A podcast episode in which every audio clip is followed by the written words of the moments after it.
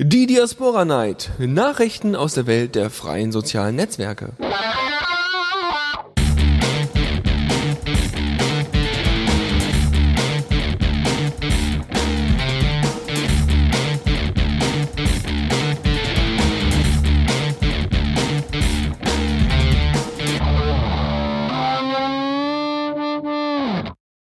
Hallo und herzlich willkommen zu einer neuen Ausgabe der Diaspora Night. Ja, äh, und wir sind beide wieder da. Es sind wieder zwei Wochen vergangen und es wird wieder Zeit, die neuesten, absolut tollsten äh, Neuigkeiten, ja, neuesten Neuigkeiten. Die neuesten Gott. Neuigkeiten. Ich, ich höre auf mit dem Job, das wird nichts mehr. Also ist auch wieder bald Weihnachten und nee, da, da Ja, ist also, man schon mal im Solange wir diesmal wenigstens keine alten Neuigkeiten drin haben. Das ist stimmt, das, das stimmt, ja. Da. Einmal war das in der Linux Lounge so. in der Linux Lounge, das war auch nicht schlecht. Da hatten wir eine News von 1999 drin. Ja. Ja, aber war trotzdem interessant. Ging um, ging um Microsoft und äh, wie sie die ein Hintertürchen für die CIA eingebaut haben. Aber das ist ein anderes Thema. Aber das hätte auch was mit Privatsphäre zu tun. Wir sollten uns aber vielleicht, also ich glaube, ich soll aufhören mit dem Glühwein hier. Nein, das ist Quatsch, das ist Tee. Aber, Ja. aber, aber wir können gerne anfangen.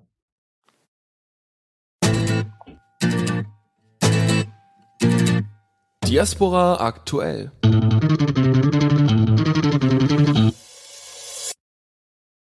So, dann kommen wir zu den neuesten, aktuellsten, aktuellen Neuigkeiten. Ja, neuer geht's gar nicht, ja. Naja, nicht wirklich. Also über zwei Wochen, da sammelt sich schon das ein oder andere an. Ähm, und zwar, wir hatten schon in der letzten Folge mal darüber gesprochen, dass es jetzt den Statistics Hub gibt. Also, ähm, Mhm. dass Jason Robinson schon daran gearbeitet hat, ey, ich baue jetzt mal Schnittstellen in die ganzen Diaspora-Versionen ein, also in den Code. Und dann kann sich quasi jeder äh, erstmal auf einer Testinstanz bei ihm auf dem Server, nämlich unter pods.jasonrobinson.me, ähm, kann, kann man sich dann registrieren und das einfach mal austesten, wie das denn mit den, ähm, mit den Zahlen funktioniert. Naja, es ist Und- ja quasi dezentral. Das heißt, was jetzt Genau. eingebaut wurde, ist einfach nur eine JSON-Schnittstelle, äh, wo man extern Statistiken abrufen kann. Genau, das heißt, jeder könnte das theoretisch auch persönlich abrufen. Ich glaube einfach nur unter statistics.json oder so. Genau.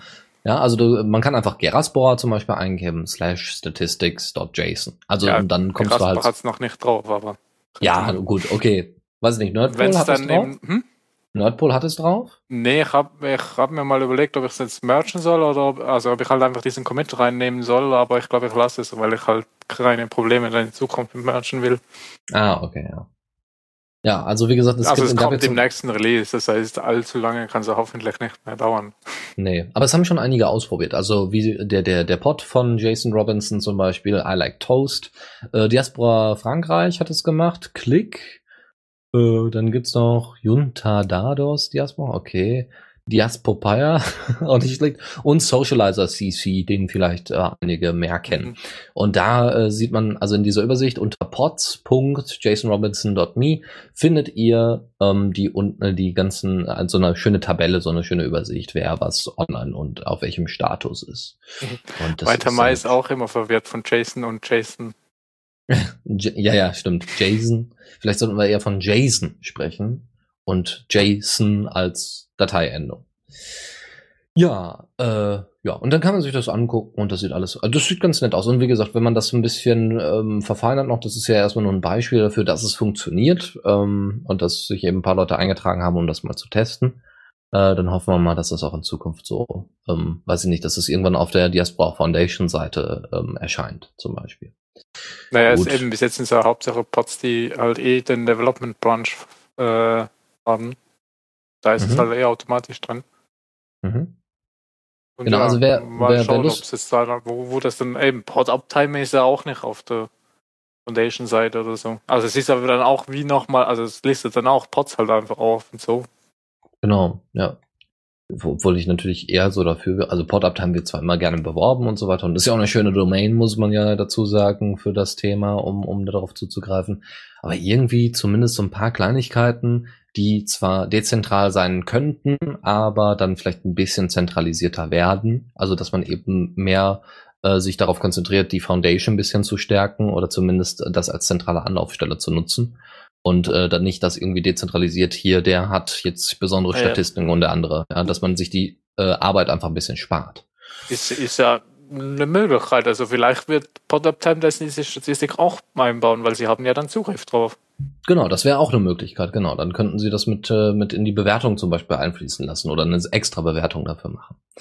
Ja, ähm, das wäre es eigentlich zu dem Thema. Wie gesagt, könnt ihr euch schön angucken, gibt es eine schöne Tabelle zu und äh, hoffen wir mal, dass äh, da vielleicht noch ein paar mehr ich dran freue mich auf die Statistiken. Ja, ich finde das auch sehr, sehr interessant. Mal gucken. Ähm, ja, dann haben wir die, eine Diaspora ähm, Replika. Also das ist, das ist ein bisschen komisch, der, der Begriff Replika, den konnte ich nicht so ganz einordnen. Was damit gemeint ist, ist, dass man ähm, Diaspora sehr schnell mit bestimmten Tools installieren kann. Also wir haben ja schon mal über Bitnami gesprochen. Die haben extra ein kleines, äh, ein kleines Paket geschnürt. Ja, das führt man aus wie so eine Exe-Datei unter Windows. Ja, das ist dann eine .run-Datei, in die sich dann unter Linux. Die führt man aus und wird alles installiert und alles ist super. Äh, sowas ähnliches ähm, bieten auch diese Tools namens Vagrant, Puppet und Capistrano an. Und ähm, diese, äh, um das irgendwie anzupassen, dass eben die Installation von Diaspora nicht nur als Pod, sondern auch als Entwickler äh, gut funktioniert, ähm, muss man das ein bisschen vorbereiten. Und das hat einer gemacht, der hat sich hingesetzt, hat gesagt, okay, wer jetzt Entwickler ist oder wer jetzt Podman ist und sich eben mit genau diesen drei Tools da auskennt oder weiß, dass es besonders einfach ist oder wie auch immer, ähm, der kann das dann machen und ich bereite dann einfach den Code dafür vor. Das ist so ein bisschen wie, ich habe hier eine, ein Rezept, ja, und das, ähm, das habe ich für euch vorbereitet und ihr könnt nach diesem Rezept anfangen zu kochen, ja. Nur, dass es eben noch einfacher ist als die eigentliche Installationsanleitung von Diaspora. Und eben für Entwickler ist es interessant. Wenn die das auf ihrem eigenen Server ausprobieren wollen, können sie das dann halt mit den Tools machen. Mhm. Ja. Ja, kann mir ja nicht schaden. Also ich habe es kurz angeschaut, eben, das ist hauptsächlich eben fürs Deployment und so.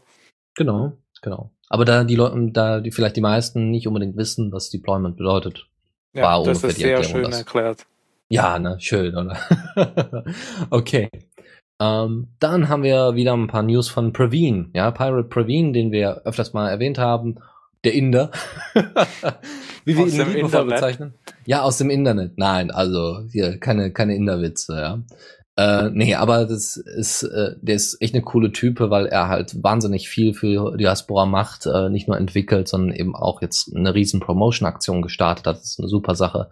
Und zwar Diaspora Yatra, da hatten wir ja schon mal dr äh, drüber gesprochen. Und Praveen hat jetzt damit angefangen, wahrscheinlich, ja, das ist der Praveen, ich weiß gar nicht, vielleicht ist es auch tatsächlich ein indischer Vorname, ich habe keine Ahnung. Ähm, aber Indien war früher eine britische Kolonie, da kann das gerne englisch ausgesprochen werden. Praveen hatte, ähm, ist dann an das Acharya Narendra Dev College gegangen.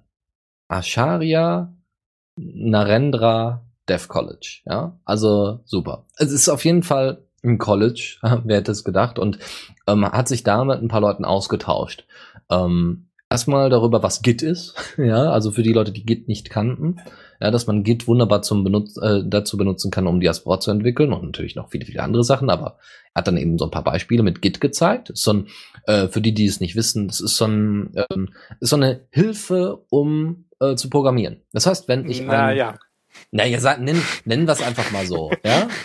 Weil, am, beim Programmieren hilft dir genau gar nichts, weil wenn du vorher nicht programmieren kannst, kannst du nachher auch nicht besser programmieren.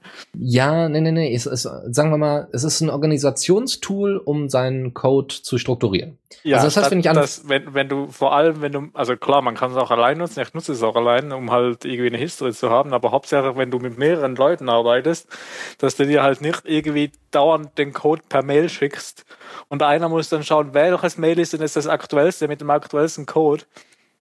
Genau. Es geht Oder einfach. Ich habe auch schon von Firmen gehört von mit, mit Windows-Freigaben und so. Und, oh, oh, oh, oh. Hm, aua, aua, aua. Nein, also zum Beispiel, was ihr auf GitHub seht. Ja? GitHub heißt nicht umsonst GitHub. Und ihr könnt, äh, wenn ihr zum Beispiel in, äh, auf GitHub geht und euch äh, da eine Sache mal anguckt, gibt es die sogenannten Commits. Und das sind nichts anderes als Kommentare zu Änderungen am Code. Also wenn jemand ein neues Feature implementiert hat, dann steht im Commit, Feature XY ist drin. So, und dann kann man eben nachvollziehen, welche Sachen geändert worden sind und so weiter und so fort. Und das ist halt bei GitHub sehr schön aufgemacht, so dass auch jemand, der vielleicht mit Git selber nicht viel zu tun hat, sich das angucken kann und sagen kann, boah, da hat sich aber, haben sich aber tolle Sachen geändert oder so. Ja, ähm, bei Git sonst ist halt keine großartige grafische Oberfläche, also überhaupt keine. Also, je nachdem. also die, die, die Kommentare sind ja mehr oder weniger freiwillig. Ja, obwohl das eben so halt sehr hilfreich ist. Ne? Also es macht, also für mich macht es persönlich nicht so viel Sinn, wenn du ein Commit abgibst, also eben ne, neues Feature einfügst und das äh, theoretisch kommentierst, ähm, ohne ohne da eine Beschreibung zuzusetzen. Das macht irgendwie keinen so Schritt eins, Schritt zwei sagt er nicht unbedingt was. Ja, also bei, bei S3 zum Beispiel waren Kommentare freiwillig, bei Git sind sie mindestens schon Pflicht. Aber was man da reinschreibt, da gab es letztens auch mal einen schönen X Grad CD dazu. Kann der dann mal in den Chat posten. Ja, ja, ja, ja. Das ist auch eine gute Geschichte. Nicht nur im Chat, sondern das können wir dann auch später mit in die Show Notes packen. So, um ein bisschen weiterzukommen. Also er hat nicht nur über Git gesprochen, eben, ne, um das zu strukturieren, das Programmieren und eben was Diaspora, was die Diaspora-Entwickler ja auch verwenden, weil sie auf GitHub ihren Code äh, haben, ähm, sondern wie man auch die ersten Schritte macht, ähm, äh, mit Diaspora umzugehen und Ruby zu lernen. Also die haben wohl sich die Woche dahingesetzt, das war letzte Woche, ähm, er ist irgendwie am Montag da aufgetaucht, hat gesagt, hey Leute, ich habe da eine tolle Idee, lass mal ein bisschen Git, Ruby und Diaspora üben und lass uns mal gucken, dass wir da irgendwie ein paar neue Entwickler rauskriegen. Und die haben sich dann da wohl hingesetzt und er hat da erstmal gezeigt, wie Git funktioniert, dann wie Ruby funktioniert und die haben sich dann noch äh, unterhalten über Netzwerkkommunikation und welche Protokolle man verwenden könnte und also totales äh, wie Nerdgasm, ja, also da war, da, da, da ging es total ab. So, und äh, da sind wohl ein oder zwei, also da sind wohl einige Leute natürlich auch zur Diaspora gewechselt und haben sich mal ein bisschen mehr auch mit dem Interface und so weiter beschäftigt und äh, posten da wohl regelmäßig auch Blogbeiträge jetzt neuerdings. Findet ihr alles in einem Diaspora-Beitrag, ist aber auf jeden Fall eine ziemlich coole Sache der hat, der Typ hat Eier, ja. Einfach mal dahin zu gehen, so sagen, ja Leute, ich habe da mal was geplant, lass uns mal hier ein bisschen was mit Diaspora machen. Und alle so, yeah. ja, aber das kann nur den Code und kann nur Diaspora voranbringen. Ja. Wünschte mir sowas äh, auch irgendwie hier in Deutschland, aber das wird, glaube ich, ein bisschen schwierig. Also, weiß ich nicht. Ja, mal gucken. Äh, dann nochmal der Jason. Ja, Jason Robertson hat, äh, ja, weiß ich nicht, der macht ständig, äh, finde ich ja gut. Ja, da haben wir wenigstens News für Diaspora Night. Und zwar hat er sich über die Notifications, also über die Meldungen oben, ähm, ein bisschen, sagen wir mal, echauffiert. Äh, er hat nämlich äh, sich darüber ausgelassen, dass das doch absoluter Blödsinn ist, wenn er oben, wie er ja oben in der Leiste, ne, neueste Benachrichtigung, da drauf klickt und dann auf einmal, wenn jetzt da, weiß ich nicht, fünf neue Benachrichtigungen drin sind, dass die dann automatisch alle als gelesen gekennzeichnet werden. Das wird doch keinen Sinn machen und das würde ihn total ärgern und nerven und überhaupt. Ja, dann haben ihm dann viele zugestimmt und dann hat er gesagt, ja, und er versteht auch nicht, warum das nur fünf Meldungen sind. Er hätte gerne so durchscrollbare Meldungen und da bin ich sowas von dabei. So durchscrollbare Meldungen mhm. fände ich voll hilfreich.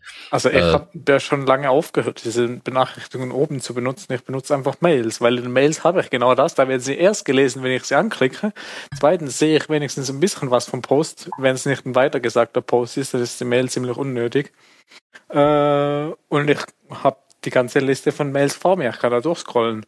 Und wenn ich halt mal wieder irgendwie so ein Katzenbild äh, abgesendet habe mit irgendwie weiß ich wie vielen Posts und dann genauso spamartig die Likes reinkommen, dann sind das halt gerne mal mehr als fünf pro, äh, auf einmal oder halt direkt schnell hintereinander. Ich kann die dann nicht so viel, also dann müsste ich wieder auf die Notification-Seite und weiß ich was.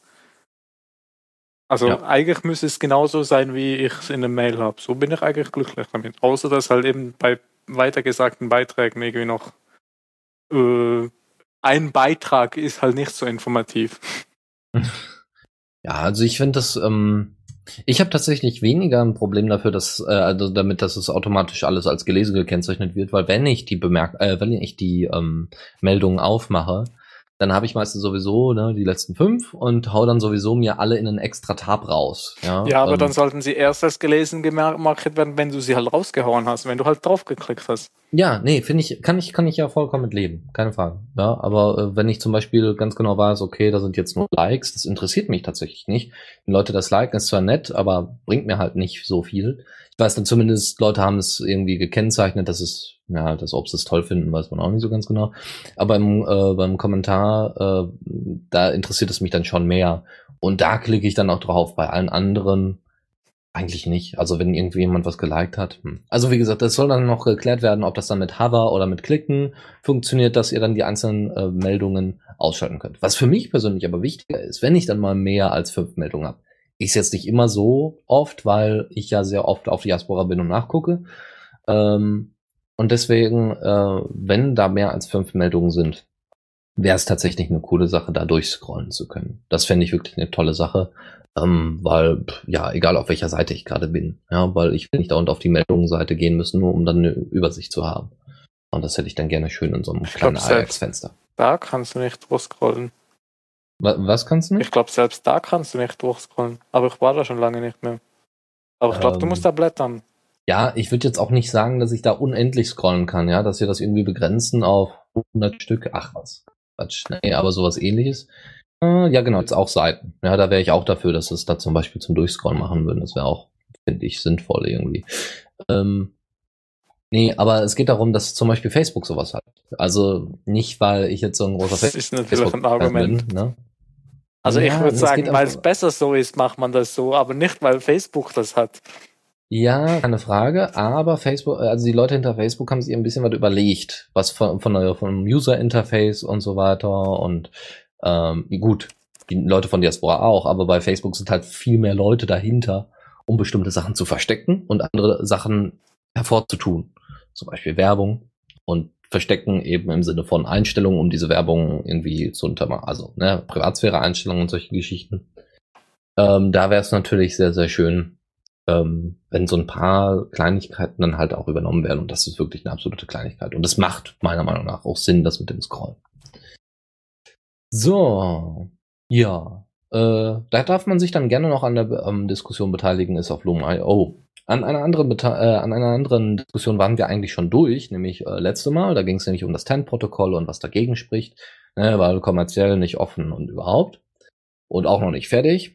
Ähm, so, und es gibt aber von der Red Matrix, was früher mal Friendica war, ich glaube, die wechseln jetzt auch. Also alles, was Friendica früher war, wird jetzt Red Matrix, wenn mich nicht alles täuscht. Die haben ein fertiges Protokoll und das nennt sich SOT. Und da haben wir auch, glaube ich, schon mal drüber gesprochen. Ich glaube auch mal, als äh, Dennis Schubert hier war, ne, der Potman von. Dann müsste es aber schon eine Weile her sein. Das ist eine Weile her, aber den sollten wir vielleicht mal wieder einladen. Ja? Einfach mal so fragen, hör mal, kriegst du überhaupt noch irgendwas mit? ja, wer weiß, wer weiß. Aber vielleicht ist er auch zu beschäftigt im Moment. Ja, ja das ist ein ähm, viel beschäftigter Mann. Der musste ja, erst gerade unsere Radio-Counter-Dingsbums fixen. Genau, die wichtigen Dinge des Lebens. Also natürlich das Fixen des Radio-Counters auch, aber noch andere Dinge. Ähm, ja, das ZOT-Protokoll ist halt die Frage, ob man das übernimmt. Ja, das war eben die Frage. Ähm, die Diskussion über Protokoll gibt es sowieso schon seit Jahr und Tag und die wurde jetzt einfach nur nochmal neu entzündet. Und die, das Schöne ist halt, dass das ZOT-Protokoll soweit relativ fertig ist. Ja, also da ist wohl alles drin, was nötig ist und möglich ist und möglich sein könnte. Und da ist wohl auch ein direktes Einloggen möglich. Also das kennt man. Äh, die haben ja, die haben da eine bisschen andere Organisation, wenn man da auf einzelne Beiträge geht und sowas. Äh, Problem wäre aber, man müsste halt Diaspora komplett neu schreiben. Ja, weil ja ist ja kein Problem, das machen wir. Ja, also wir kriegen es noch nicht mal hin, relativ schnell äh, ja nicht nur eine XMPP-Unterstützung einzubauen, sondern, also ja gut, das ist auch ein Aufwand, keine Frage, aber hier so ein solche ähm, so ein Follow-Button mit einzubauen, den wir früher mal hatten, wo sich auch nicht so viele Leute darüber beschwert haben, äh, was ich übrigens immer. Ich meinte aber beim Follow-Button hat es andere Gründe, dass es halt irgendein Performance-Probleme gab dann oder sowas. Ja, das stimmt, das kommt ja auch noch dazu, ja. Da ist es halt, halt nicht, da liegt es halt nicht dran, weil keiner das machen will oder keiner machen kann, weil er keine Zeit hat, sondern weil halt irgendwie da halt war ein Experiment, aber war nicht gut oder so. Ja, bei den Notifications, ähm, ja, das ist ja derzeit noch im Aufbau und das wird ja auch demnächst äh, hoffentlich gemacht. Ja, die Frage ist jetzt halt, also es würde natürlich einen Vorteil haben, weil man sich dann theoretisch bei jedem Pod einloggen könnte. Theoretisch. Also irgendwie soll das dann funktionieren, dass automatisch Einloggen funktioniert. Ähnlich wie bei Persona was, oder Facebook. Was heißt denn automatisch einloggen? Das kann ich dir leider nicht genau, also es ist ein direktes Einloggen, nicht automatisches. Ähm, dass das möglich wird, dass du zum Beispiel weitergeleitet wirst zu deinem Pod, wenn du dich irgendwo falsch einloggst. Ach so, das heißt, ich kann mich dann mit Garaspor einloggen und dann merke Garaspor, Moment, du bist falsch hier. Geh mal hier hin. Zum Beispiel. Ja, irgendwie so soll das, das fände ich zum Beispiel auch gar nicht mal schlecht, weil es wohl bei nicht Anfängern, aber Neulingen äh, äh, oft passiert, dass sie dann einfach im falschen Pot landen. Und also einfach bei sich dann beim Diaspora. falschen Pod nochmal registrieren und dann nach einer Woche merken, wieso habe ich jetzt fünf Accounts? Ja, ja, ja. Am besten ist dann immer, wenn sie dann über Google gehen und Diaspora eingeben. Ja, Diaspora-Login. Wie, wie Ja. die Leute, die zu Google gehen und Facebook-Login suchen. Ja, ja, ja, ganz, ganz schlimm. Oh, naja, egal. Anderes Thema. Gehen die auch Aber- zu Google und suchen, suchen bei Google Login? Also ich habe ja wahrscheinlich. Ich habe ich also Google Mail wahrscheinlich. Ich habe letztens ich habe letztens jemanden gesehen, der mit Microsoft Word 2010 keine Tabs verwendet hat zum Einrücken, sondern Leerzeichen. Ja, und da ist mir alles aus dem Gesicht gefallen. Also ich erwarte alles Mögliche von Nutzern, die keine Ahnung haben. Mhm. äh, Python-Fan schreibt, du redest von dir selbst. Nee. Nicht? Ähm, Du Ja, weißt noch, auf welchem Pod du bist. ich weiß noch, auf welchem Board ich bin, ja. Ähm, ja, also das Problem wäre, äh, Diaspora müsste komplett neu geschrieben werden und das wäre ein bisschen aufwendig. Und die Frage ist halt, wie weit kann man das übernehmen oder nicht übernehmen oder sollte man überhaupt oder sollte man es nicht einfach lassen? ne? Das ist äh, Naja, gute vielleicht Frage. könnte man es neu schreiben und dann direkt einen Chat einbauen. Hm? Nee, also Ja, dann weiß nicht, vielleicht ist es einfacher. Nee, ich glaube nicht. Vielleicht, Also normalerweise baut man auch, vielleicht baut man auch einen Chat und baut dann dran äh, drumherum Genau. eine Diaspora neu auf. Genau, wenn wir so als Grundlage einen Chat haben, dann können wir ein Netzwerk drum umbauen. Das ist eine gute Mhm. Idee. Genau so machen wir das. So hat BuddyCloud das gemacht. Aber das ist ein anderes Thema. BuddyCloud ist äh, von, wird derzeit von Mozilla gefördert, ist ein auf Jabber oder XMPP basierendes Social Network. Über BuddyCloud bin ich ja quasi zu Diaspora gekommen. Was ganz witzig ist eigentlich. Ja, Weil- weil ich-. Damals auf dem äh, House Communication Camp irgendwie gab es einen Workshop zu BuddyCloud, der zwar dann irgendwie nicht richtig funktioniert hat, weil irgendwie die, die, die keine Location da war, aber wir haben uns dann irgendwie im äh, Hackcent ein bisschen zusammengesetzt und da habe ich zum ersten Mal so überhaupt von so dezentralen Netzwerken gehört. Ach so, cool. Dann irgendwann ja. habe ich auch noch von Diaspora erfahren, dann habe ich das mal installiert und so und ja. Okay. So. Ja, dann äh, noch eine andere Kleinigkeit und zwar, wie man nämlich Code in Diaspora einbindet. Und zwar im Sinne von Beiträgen. Ja, dass also Code dementsprechend angezeigt wird und besonders gezeigt wird, äh, wenn es im Diaspora auftritt. Weiß ich nicht, ich zeige gerade mal irgendwas mit JavaScript oder mit Python oder mit, weiß ich nicht. HTML nicht wirklich, aber sowas. Ne? Ähm, und sowas gibt es eigentlich schon in Markdown. Also das war tatsächlich eine Diskussion auf Luma.io.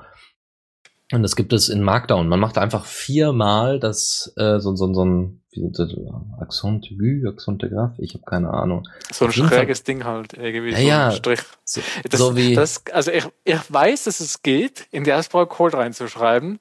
ja. Ich, ich brauche das nur so selten, halt so alle, keine Ahnung, paar Monate mal, dass ich jedes Mal wieder vergesse, wie, wie das ging. Und ich finde auch irgendwie das Zeichen nie auf der Tastatur, weil ich das normalerweise auch nie brauche. Also, um es zu beschreiben, wo das Zeichen auf der Tastatur liegt. Wenn ihr die Rücktaste habt, ja, Ja, und dann eine Taste nach links geht, da einfach draufdrücken. Und zwar mit Minus. Shift gedrückt halten. ah, mit Shift, da ist ein Underscore. Ja, bei dir vielleicht, Ja, aber du hast doch eine englische Tastatur. Ja, Ja, dann ist doch, äh, wir ich reden hier, drücke das jetzt ist ein deutscher Podcast. und, und, und schaue, ob, ob. Ja, aber es hören auch Schweiz und Österreicher zu. Haben Österreicher ein eigenes Tastaturlayout? Nein, die haben das deutsche Layout. Ich glaube auch, dass die deutschsprachige Schweiz äh, das deutsche Nee, nee, nee, nee, die Schweiz hat ein eigenes Layout. Wie, ihr habt ein eigenes Layout. Sag mal, Ja, macht ihr eigentlich wir alle, haben- seid, wir haben ihr seid in Beispiel- allem neutral. Ja, wir Ihr haben zum Beispiel keine SZ bei uns drauf auf um dem Standard-Layout. Um Weil das Gottes brauchen wir nicht. Ja, ach was. Ja gut, ihr habt ja auch keine neue deutsche Rechtschreibung durchgemacht, so wie wir. Ja, wir haben unsere eigene, jeder macht so, wie er will, schweizerdeutsche Rechtschreibung. Ja. Okay. Ja, das, ihr seid sogar neutral in Tastaturfragen. Es ist, äh, es ist Ist faszinierend. das das Zeichen da? Ich Also hab's in welche ein- Richtung muss es schräg gehen? Es muss oben nach links gehen und unten nach rechts. Das ist so ein, so ein wie Joey's Ja, Pizza. ich glaube, ich ja. hab's. Dann ist es ganz, ganz un unter Escape, ganz äh, links oben. Gut, also für alle Schweizer ist es Nee, das ist das. US-Layout. Um Gottes Willen. Oder so, ja. Ich weiß nicht, aus. was auf dem Schweizer Layout ist. Doch aufgedruckt ist es neben der neben der äh, Dingstaste, neben der Rücktaste. Dann müsste an derselben Stelle sein wie im Deutschen. Okay. Ja, dann hoffen wir es mal. Also ich habe es noch nicht ausprobiert, aber es scheint wohl zu funktionieren. Äh, weil das wohl einige, weil das im Markdown einfach drin ist. Und die Frage wäre jetzt, könnte man das nicht ein bisschen hübscher sich anzeigen lassen? Vielleicht auch Syntax-Highlighting da reinkriegen, das wäre natürlich eine Naja, Syntax-Highlighting müsstest du irgendwie sagen, was für eine Sprache es ist. Ja, das müsste man irgendwie regeln. naja, das sieht, also im, im, in, auf Lumayo in der Diskussion war ja auch nur äh, halt die Frage, ob man nicht vielleicht doch Markdown benutzen könnte, wie GitHub das macht. Äh, ja, und dann so. hat, äh, war halt in den Kommentaren, ja, Diaspora kann Markdown schon. Ja. Ja, die Frage wäre auch, ähm, also bei Gedit zum Beispiel, also es ist so ein Texteditor wie, ähm, wie Notepad äh, oder der Editor unter, ähm, ja nicht wirklich so, aber so ähnlich, äh, unter Windows. Ähm, da könnt ihr da ist äh, teilweise sofortiges Syntax-Highlighting. Also äh, da brauche ich teilweise gar nicht angeben, was, was für ein Code das ist. Das erkennt er so. Äh, und deswegen wäre das natürlich auch schön, wenn man sowas, ähm, sowas auch in Diaspora implementiert. Kann sein, dass es bei einer neuen Version geht. Bei mir geht's nur, wenn ich gespeichert habe. Und dann nimmt es entweder von der Dateiendung, was ja bei Diaspora schon mal nicht geht, oder wenn es halt irgendwelche Bash-Skripte ist von der ersten Zeile. Ja. Und wenn du halt nur einen Codeblock mitten draus kopierst, dann hat er also keine Chance zu erkennen, was für eine Sprache das ist. Das ist natürlich richtig. Das ist natürlich nicht so schön. Aber er zieht das nicht nur aus der ersten Zeile. Also ich gebe auch nicht in der ersten Zeile irgendwie an, das ist jetzt Python und bitte mit Python ausführen. Mm, naja, wenn du ein Python-Skript da schreibst, dann schreibst du da ja äh, Hash, Ausrufezeichen, Slash, Bin oder ja, wenn. Aber ist ja auch egal. Also, ja. es ist ja jetzt hier gefriemelt. Aber das wäre natürlich eine coole Sache. Aber hast natürlich recht, wenn man das dann auswählen könnte, wäre es noch äh, schöner, weil viele Sprachen ähneln sich ah, ja auch. Der J5LX schreibt Gedit, er kennt das am MIME-Type. Ähm, naja, MIME-Type geht ja dann auch nicht in dem Post drin. Ja, das wird schwierig. Er kann es ja nicht sagen Post.py oder so. Das wird, das wird bestimmt witzig, aber ja. Ja, also wie gesagt, das, wenn man das dann äh, von mir aus manuell Python von schreibt, das macht man in der, in dem Fall, das die Main-Methode hat und das, da, da setzt man auch plus x und wenn Dennis das nicht macht, ist er halt kaputt. Ja. Okay. Ja, wir sind durch mit der äh, Kategorie. Wir können gerne mit der nächsten beginnen. Uh, dann mach hm. ich das hm. mal.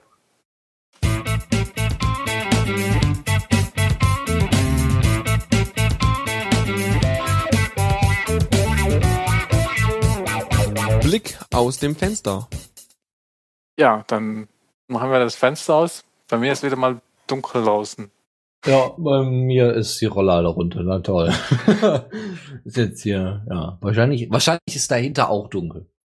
Ja. Ähm, wir schauen mal auf Facebook. Also, auch wenn wir damit eigentlich nichts mehr zu tun haben, aber das ist ja der Blick aus dem Fenster und da schauen wir quasi in, in zehn Minuten, schauen wir in das, nein, äh, also vor deinem Fenster hinter dem Rollern ist Facebook. Ja, es ist ganz schön dunkel draußen, genau deswegen ist da Facebook. Facebook speichert geschriebenes und nicht abgeschicktes.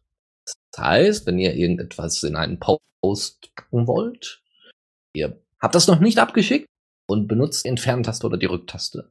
Dann kann es dazu kommen, dass Facebook, also nicht kann es dazu kommen, sondern kommt es automatisch dazu, dass Facebook das mittrackt.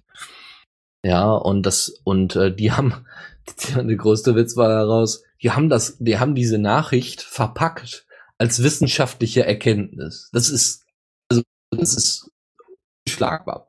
Ein Student, der derzeit sein, äh, ich weiß nicht, der ist jetzt, glaube ich, so angehender Doktor ähm, und muss jetzt irgendwie Doktorarbeit schreiben, die sein Kollege auch irgendwie mitmacht und ihn unterstützt und keine Ahnung. Sind beides Mitarbeiter bei Facebook. Und die haben eine äh, Studie durchgeführt um zum Thema Selbstzensur. Das heißt, inwieweit, also welche Mittel führen dazu, dass Leute sich selbst zensieren. Zum Beispiel, wenn man sagt, oh, wir können jetzt hier auf Sky äh, über Skype äh, nicht darüber sprechen, weil die NSA hört zu. Ja, dass man dann bestimmte Sachen einfach nicht sagt. Oder dass man bestimmte Sachen in E-Mails nicht mehr reinpackt, weil man weiß, dass eine E-Mail einfach nur eine Postkarte ist. Also mit einem Okay. Vom Sicherheitsgrad her. Und dass man sich dann selbst zensiert. Oder wenn man in einem Tweet was absenden möchte und das ist relativ privat, sich das dann doch nochmal übernimmt, äh, überlegt, oder bei Diaspora, sich noch mal überlegt, weil man sagt, ah, das geht jetzt schon an die Welt hinaus oder so. So, und genau diese Selbstzensur, die jetzt durch die NSA-Affäre höchstwahrscheinlich, hoffe ich mal zumindest, Also etwas ich mache schlimmer das geworden. nur, wenn ich mir überlege, will ich den anderen jetzt irgendwie beleidigen oder nicht? Ach so, ja. Ja, dann. Dann haben wir ja alle Aber, aber ich, ich habe das noch nie, ich habe glaube ich noch nie etwas wieder gelöscht, weil ich gedacht habe, hm, wer, wer könnte denn das alles lesen? Also so von wegen NSA und so. Ja, nee, das habe ich auch. Das, das, wenn, wenn, wenn ich was öffentlich poste, dann ist mir klar, dass das eh alle lesen und, und da mache ich mir halt, also ich mache mir halt Gedanken, wenn, ob das die Leute lesen sollen, die das überhaupt lesen sollen. Und wenn das dann die NSA noch mitliest, ist dann auch egal, weil sonst das wissen sie dann eh alle. Äh, aber ja, da, da überlege ich mir halt schon, ob das vielleicht schlau ist, das jetzt zu schreiben oder nicht. Genau. So, aber genau diese Selbstzensur, die dann eben durchgeführt wird, wenn man zum Beispiel eine große Fangemeinde hat. Also von wegen, ah, ich will jetzt nicht alle ver muss ich aufpassen, was ich sage und welche Wörter ich benutze und solche Geschichten. Oder Presseagenturen. Und, sondern Pressebüro, PR-Agenturen. So. Ähm, die haben natürlich ein großes Problem, was das angeht. So. Ich ruckel wieder. Das ist natürlich unangenehm. Ja, Ja, dann werde ich äh, das gleich mal kurz unterbinden. Hoffe ich. Ja, ansonsten, kannst du die News weitermachen?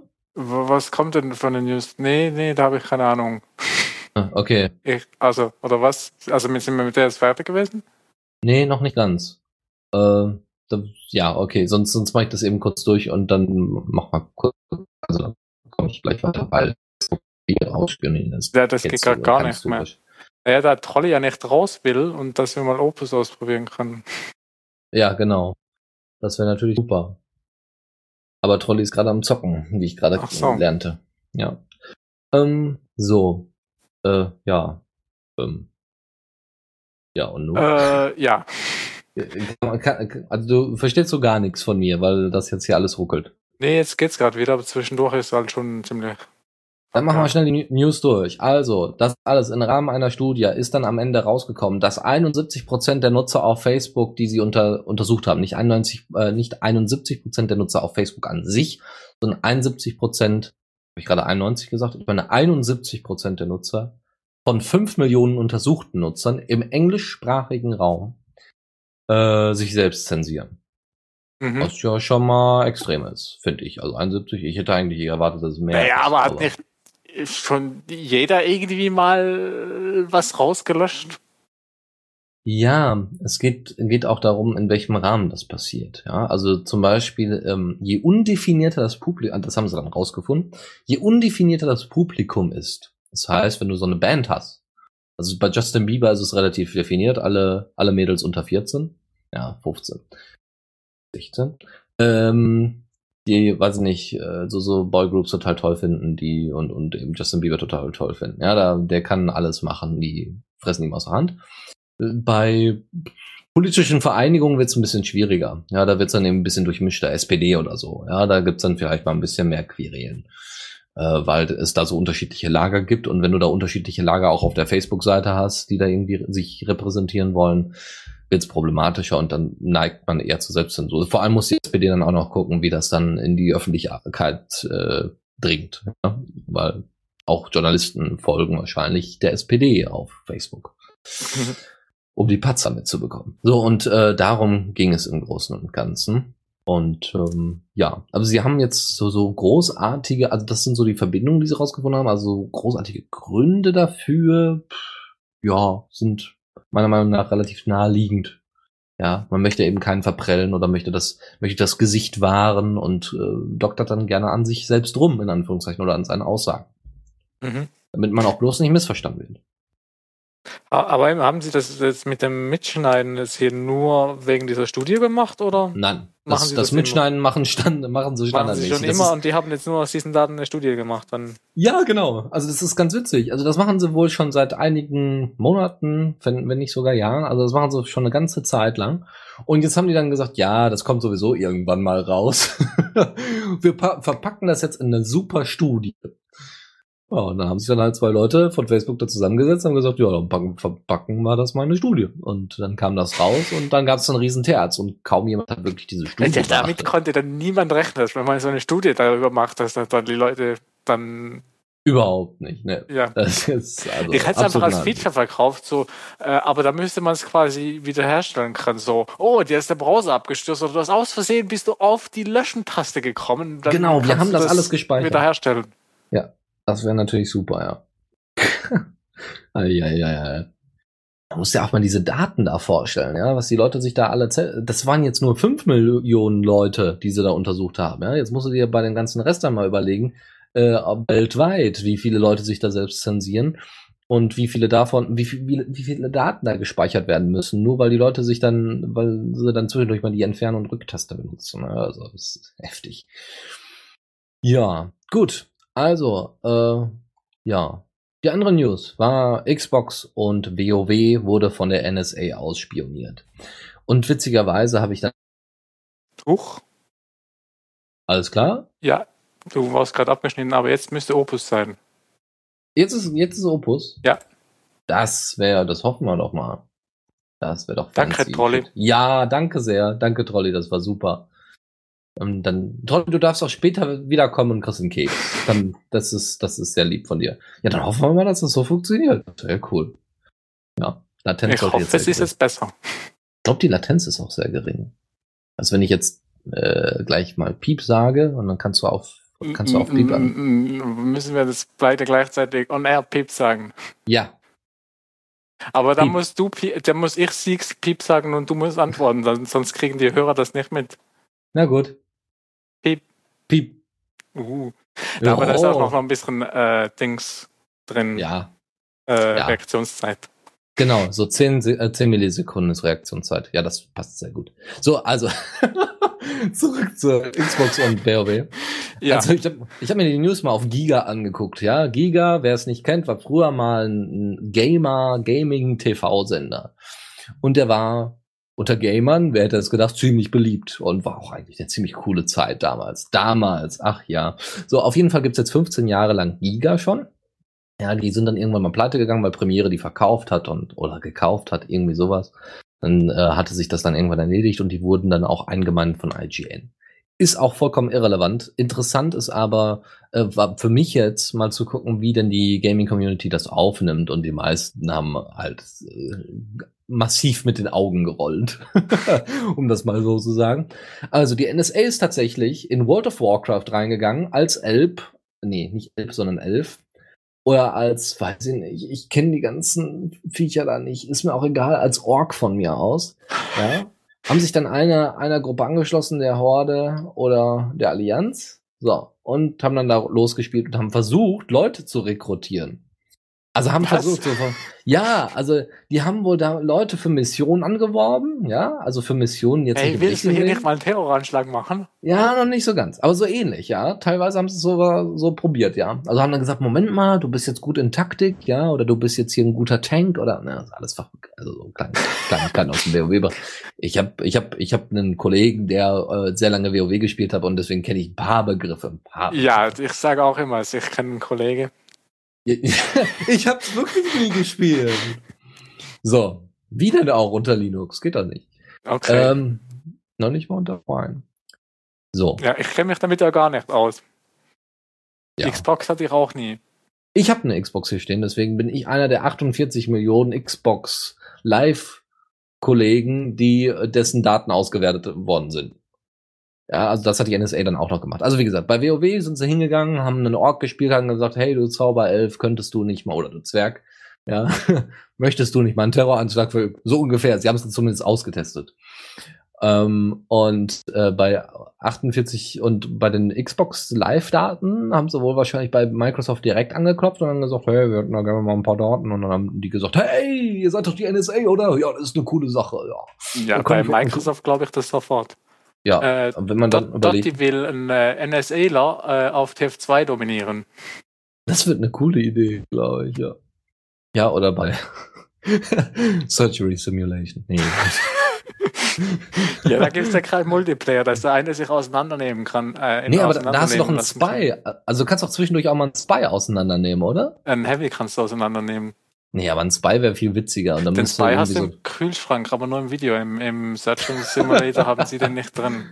Um Gottes Willen. Bevor wir hier abdriften. Wie gesagt, sie haben, sie haben ja die Xbox Live-Daten ausgewertet und haben dann versucht, irgendwie rauszufinden, hm, diese Personen können gut mit Waffen umgehen, weil sie viel Call of Duty spielen. Ja, und das steht tatsächlich bei denen in einem Top-Secret-Beitrag ähm, drin, so von wegen, ja, die Leute, die viele Shooter spielen, die sollten wir uns gleich mal rausnehmen, weil die kennen sich mit Waffen aus und wissen, wann man welche einsetzt, ja. Äh, und äh, die wissen auch, wie man Taktiken entwickelt und das ist alles eine super Geschichte. Die wollen Leute rekrutieren. Also das ist so, das ist so ja. das typische Klischee, was man auch gerne immer hört. Ja, wer Killerspiele spielt, mhm. wie, wie sie ja immer gerne bezeichnet werden, so Ego-Shooter oder sowas. Wer Killerspiele spielt, lernt mit einer Waffe umzugehen. Ja, was natürlich absolut an den Haaren herbeigezogen ist. Ja, vor allem TF2, da kannst du dann mit einem Briefkasten oder mit einem Fisch Leute verkloppen.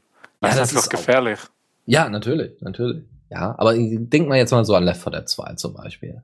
Ja, die Schrotflinten, das, das ist, ja, wenn Zombies auf dich zukommen, weißt du, du solltest eher eine Schrotflinte nehmen, wenn du auf geringe Distanz. Das ist doch. Also, ja, aber das Left 4 Dead 2 ist ja nur gegen Zombies. Das ist ja quasi dann positiv. Das heißt, alle, die, die da spielen, sind dann, wenn mal eine Zombie-Apokalypse ausbricht, dann äh, werden die alle dann angefordert, weil sie sich damit auskennen. Ja, das stimmt natürlich. Das stimmt natürlich. Und äh, wie gesagt, bei der NSA ist es dann genauso. Wenn die Leute Call of Duty spielen, sind sie perfekt gerüstet für den Krieg. Ja, das ist sowas von. Oder wenn sie Halo spielen, dann sind sie perfekt für den Kampf gegen Aliens. Um Gottes Willen, Leute, wacht bitte auf. Das ist, aber, aber damit, da, da, wird Geld für ausgegeben, ja? Da, Ohne Ende. schreibt, wenn Zombies auf mich zukommen, drücke ich die linke Maustaste. Ja, zum Beispiel, ja. Um die dann abzuschütteln.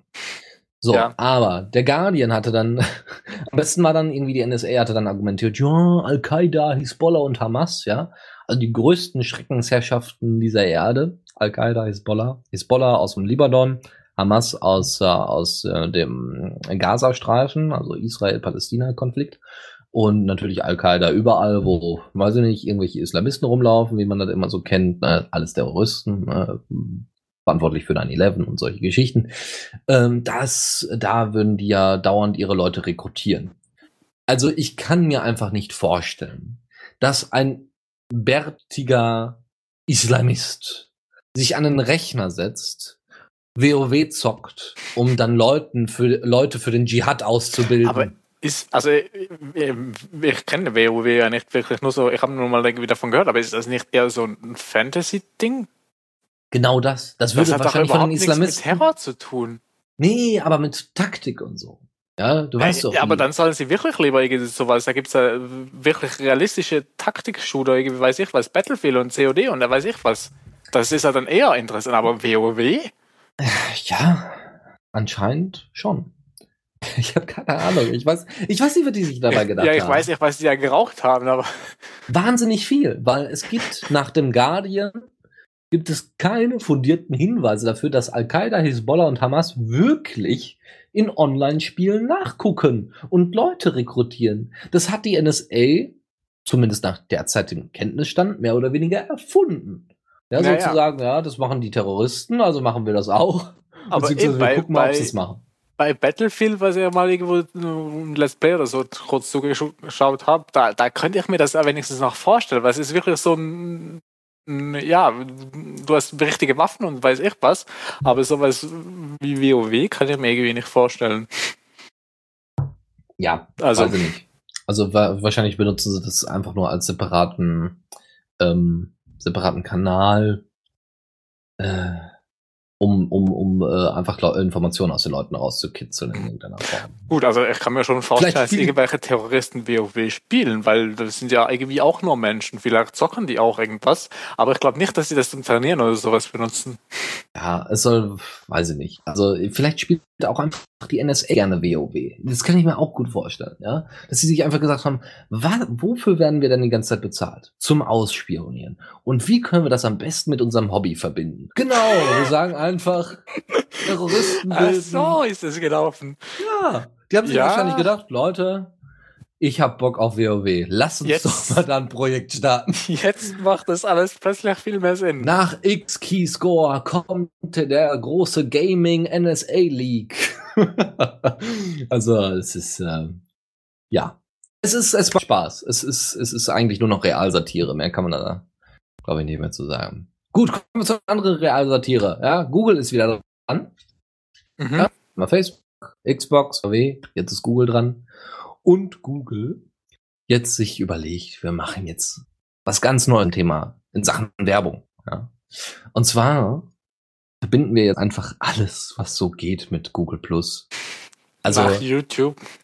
Ja, nach Yo- YouTube genau, das waren ja die Kommentarfunktionen, ja, die sie dann äh, einge- reingebracht haben. Also man muss sich jetzt, um ordentlich kommentieren zu können unter bestimmten Videos, muss man ein Google Plus Konto haben. Und später wird das sowieso Pflicht und dann hat sich das. So, Mhm. also Google Plus Konto muss dann da sein.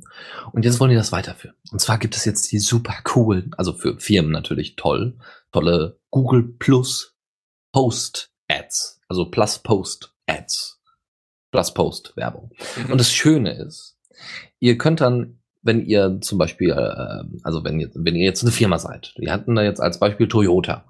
Toyota hat jetzt ein neues Produkt auf den Markt gebracht und die wollten das irgendwie promoten. Und dann haben sie gesagt, ah, auf Google Plus sind viel zu wenig Leute. Aber wir müssen das jetzt mit einer coolen Sachen, Sache kombinieren. Und Google gibt uns da eine coole Sache. Und die coole Sache ist, wir stellen auf unterschiedlichen ähm, Webseiten sowieso äh, unsere Werbung ein, ja, wie man das eben von AdSense zum Beispiel kennt, ja, die Google Ads. So außen links ist so ein kleiner Banner oder ein Trailer oder irgendwas läuft da ab, ja, und die Leute klicken dann drauf oder nicht und dann kriegt man Kohle dafür oder auch nicht. So, und da kommt jetzt nicht nur ein Banner rein, nein, eine automatische Funktion, um zu kommentieren. Mit Google Plus, was total cool ist. Ja, Weil- er kann dann auf Werbung kommentieren, wie scheiße sie ist. Genau, ist das nicht klasse? Ja, also Google Plus verbindet also Google verbindet Google Plus mit AdSense, indem man Kommentare auf Werbung absinn, also abgeben kann. Und das soll eben dazu führen, dass die User mit der Werbung interagieren und mit den Leuten von Toyota ihr eigenes kleines Auto bauen und dass das alles voll freaky und cool ist. Und wir brauchen ja auch, wir müssen ja auch die Jungen ansprechen und die Jungen wollen dauernd kommentieren, wo es nur geht. Ja, vor allem bei Werbung. Werbung ist scheiße. Oder was auch immer. Das wird zu riesen Shitstorms führen. Es wird fantastisch. Es wird fantastisch. Und ich werde da mit meinem Popcorn-Schielchen sitzen und werde lachen. Ja, dann Und mache dann- ich sogar mal Catblock aus und dann äh, hol ich auch Popcorn. Ja, also das, das, genau, dafür würde ich dann Adblock auch ausmachen, ja, für den Spaß. Aber dann eben bei Ghost Reader nur ein. Nur einen, also hier Google Plus Ads oder AdSense. so. Ja. Ja, schöne Sache. Wisst ihr Bescheid, wenn ihr nächstes Mal Werbung seht, kommentieren. Einfach kommentieren. Dann eine Kleinigkeit, ihr kennt ja sicherlich das Wired Magazine, das es inzwischen auch in, Deu äh, in Deutsch gibt. Äh, oder im deutschsprachigen Raum. Ähm, und äh, die haben aber noch in der englischen Version einen Bitcoin Survival äh, Guide veröffentlicht. Ja, alles, was man darüber wissen, über Bitcoin wissen muss und was die Zukunft des Geldes angeht, so haben sie das zumindest betitelt. Das ist einfach mal ein Link-Tipp, den ihr euch mal später angucken könnt. Eine andere Sache. NSA, ähm, die NSA hat, äh, kann fast alle Handygespräche mithören. Der Witz ist, dass es nicht nur die NSA kann, sondern es könnte theoretisch jeder, der ein bisschen Kohle hat. Und zwar gibt es äh, das globale System für mobile Kommunikation, kurz GSM. Ja, kennt hoffentlich jeder. Ist ähm, ein Mobilfunkstandard, der verwendet wird von fast allen Mobilfunkanbietern in, weltweit. Und die benutzen eine bestimmte Art der Verschlüsselung. Ja, nennt sich A5 slash 1. Ja, also erste Version von Verschlüsselung A5. Äh, um eben Handyverbindungen zu verschlüsseln, damit da keiner reinhören kann. Ist ja klar. Soll ja nicht Mhm. jeder mitbekommen, was du da mit deiner allerliebsten Das finde ich diskutierst. vor allem beim Handy witzig, weil du das Handy ja unterwegs benutzt und dann eh immer irgendwelche Leute drumherum sind. Ja, stimmt. Manche brauchen gar kein Abhörgerät. Die sind meistens so laut in der Bahn da also genau, die NSA sollte sich anstatt da irgendwie auf Ru- auf Funkmasten rumzuklettern, könnte die sich auch einfach in eine Bahn setzen und zuhören. Ja, Ja, das, die würden Kosten sparen und Ende. Ja, die könnten sich auch da so ein NRW-Ticket, also beziehungsweise so, so, so eine Bahn, Bahn 100-Card kaufen, das ist wahrscheinlich günstiger, als den ganzen Apparat da zu kaufen. Das wäre eine Idee. hm. So, kommen wir zum eigentlichen Thema. Wie gesagt, diese Verschlüsselung ist wahnsinnig einfach zu knacken wohl. Das haben die schon irgendwie in den 90er Jahren rausgekriegt. Ähm, die Frage ist jetzt, äh, ja, was machen wir jetzt? Also jeder kann das mitstanden. Irgendwie in 2009 hat irgendjemand, oder 2006, hat äh, einfach mal, nee, 2010 war das, hat sich jemand hingesetzt und hat einfach mal so ein, so ein Ding gebaut, um das abzuhören, um einfach mal die Nachbarschaft auszuhorchen, um zu zeigen, dass es funktioniert. Also eine Privatperson, ja, ohne viel Geld, weiß ich nicht, 1000 Dollar oder was das? Ja, sind ungefähr, weiß ich nicht, nicht ganz, ja, sagen wir mal so 800 Euro oder was ungefähr. Und äh, hat er sich da sein, sein kleines äh, Abhörtool zusammengebaut, ja, mit Antenne und allem drum und dran. Und hat dann da mal so ein paar Gespräche mit belauscht und hat dann gesagt, hier Leute, das ist unsicher, weil nicht großartig verschlüsselt. So, äh, die Telekom wiederum, die ist ja ganz weit davor, ja, weil die hat ja auch eine Pflicht gegenüber ihren Kunden und so weiter und muss dann eben auch schon, hat dann auch gesagt, wir bauen schon auf einem ganz neuen Verschlüsselungsstandard auf, nämlich auf A5 Nummer 3. Was also voll sicher ist. Ja, weil das ist einfach nur mit mehr Aufwand, aber jetzt nicht sicherer. Also es ist, man muss auch mehr, man, es ist aufwendiger, diese äh, diese Handyverbindung zu entschlüsseln. Die haben bestimmt einfach aber, dreimal mit dem anderen nicht verschlüsselt und deswegen heißt es drei. Genau, also es ist immer so, dass der Punkt, es gibt Verschlüsselungsmechanismen, die mit dem, mit der fortschreitenden Technologie schwach werden. Das heißt, wenn du einen bestimmten Aufwand betreibst, so, ja, wenn du einen bestimmten, Au äh, eine bestimmte Masse an Aufwand betreiben musst, also bestimmten Rechner haben musst, der besonders schnell sein muss, dann wird das in Zukunft nicht mehr als sicher gelten, weil. Ist das nicht, nicht mit allen Verschlüsselungsfahren so? Nicht, ich glaube nicht mit allen. Ich glaube nicht mit allen. Ich meinte, ähm, alles kannst du irgendwie mit dem ja, nötigen natürlich Rechenaufwand. Ja, klar. Ja, dauert dann halt nur Jahre, aber vielleicht in ein paar Jahren dauert es nur noch irgendwie ein Jahr und, und so weiter. Ja, ja, ja, das, also deswegen, das ist ein großes Problem, weil auch bei Supercomputern und so weiter, ja, solche Sachen zu, äh, entschlüsseln oder eben zu brute-forcen, indem man dauernd ausprobiert, welches Passwort da verwendet werden könnte. Das ist heutzutage kein großes Problem mehr. Aber am einfachsten ist es für die NSA einfach bei Microsoft und Co. anzufragen, ob sie nicht einfach mal die Passwörter rausrücken. Ähm, ja, also wie gesagt, Telekom sagt, ah, ist alles super, wir haben alles schon verschlüsselt auf dem neuesten Stand, äh, uns kann keiner was, ist also auch Blödsinn. Ähm, ja, äh, und deswegen ähm, wie gesagt, also der Aufwand zur Entschlüsselung ist halt nur größer. Und deswegen solltet ihr auch bei Telefonkommunikation und auch bei Handykommunikation vorsichtig sein. Man kann nie wissen, wer da lauert. Ob es nicht der Nachbar ist, der vielleicht im Hackerspace normalerweise rumhängt und weiß, wie sowas geht. Oder die NSA. Ja. ja. Gut, ähm, dann noch drei Link-Tipps. Einmal gibt es einen Beitrag von äh, über WhatsApp im WDR, den ihr aus der Mediathek, das, der ist äh, aus dem äh, WDR-Magazin Markt, zufällig gefunden und fand den ganz interessant. Es ist jetzt für mich persönlich keine neue Erkenntnis, die die da jetzt großartig aufwerfen. Ist vielleicht aber für den einen oder anderen WhatsApper, gibt ja tatsächlich irgendwie einen blöden Song darüber, ja, es ist, also, naja, egal wo die Leute so heißen. Also wer, also da macht einer tatsächlich freiwillig Werbung für einen Konzern, aber ja, ich bin ein Facebooker oder ein Diasporianer. naja, auf jeden Fall diese, gibt's einen kleinen Link-Tipp, äh, führt direkt in die Mediathek, könnt ihr euch diesen Beitrag angucken, beziehungsweise ihr solltet ihn am besten anderen Leuten zeigen oder weiter verlinken, damit äh, die auf jeden Fall mal mitbekommen, was denn mit WhatsApp eigentlich abgeht. Also nach den Angaben von Markt im WDR, von diesem Beitrag, ist es wohl tatsächlich so, dass jeder vierte Deutsche über WhatsApp kommuniziert. Ja, und da ja und, von jedem von denen mal das ganze Adressbuch hochgeladen wird, äh, genau. kannst du davon ausgehen, dass WhatsApp irgendwie die äh, Telefonnummern und so weiter von jedem Deutschen hast. Genau, guten Abend. Ja. Weil, also weil jeder hat dann irgendwie noch die, äh, die, die Telefonnummer von der Omi drin, die mhm. halt selbst kein WhatsApp benutzt, aber die ist halt dann auch bei WhatsApp. Genau. So einfach kann es funktionieren. Ja, so, so geht Ausschnüffelei, ja. So einfach kann das gehen. Gut, äh, das als Linktipp. Dann gibt es von The Next Web einen sehr schönen Beitrag zum Thema, was passiert mit den Daten nach dem Tod. Ja, also da müssen wir uns ja auch in Zukunft viel mehr drüber Gedanken machen. Ja, wir als soziale, also meistens Social Networking Personen müssen uns ja überlegen, was passiert, wenn unser Facebook, Diaspora, Twitter, überhaupt unser Rechner, diese ganzen digitalen Daten, dieser ganze digitale Schatz an Daten, was passiert mhm. damit nach unserem Tod? Und ja, ich, ich hatte da ja selbst mal was mit zu tun, weil äh, ich hatte einen oh. Schulkollegen, der äh, gestorben ist. Ja. Und irgendwie so zwei, drei Jahre später kam dann plötzlich Twitter und so, hey, den könntest du kennen, der, der, der ist irgendwie so und so. Äh, und ich so, ja, ja, den kenne ich, kannte ich, der ist tot, schön, danke. Ja, das ist eher, ja, das ist, ja, durch diese Automatisierung ist es halt sehr makaber. Kommt zumindest sehr makaber äh, ähm, rüber. Sie hatten halt ein Beispiel in dem Beitrag, wo sie gesagt haben, es gäbe einen Kanadier, der äh, nach seinem Tod noch für Werbung benutzt worden ist. Also nicht er selbst, sondern seine Daten.